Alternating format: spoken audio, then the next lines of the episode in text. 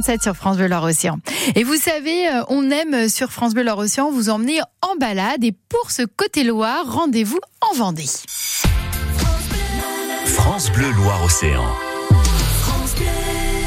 Mon coup de cœur du jour se tourne vers le parc des aventuriers situé à Avrier, route des Sables d'Olonne. Ce parc de loisirs à l'ambiance familiale a la particularité de réunir toutes les générations grâce aux différentes activités proposées. Et ce qui m'a plu particulièrement, c'est le meurtre de Maître Fichu, une enquête policière en réalité augmentée. Et pour parler de cette enquête, je suis justement avec Céline Tessier, responsable marketing. Bonjour Céline. Bonjour.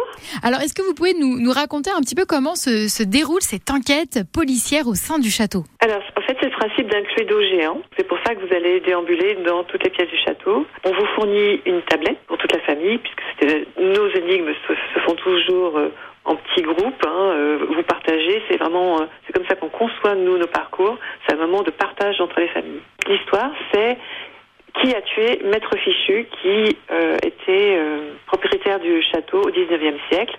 Vous êtes dans la peau d'un détective des Brigades du Tigre.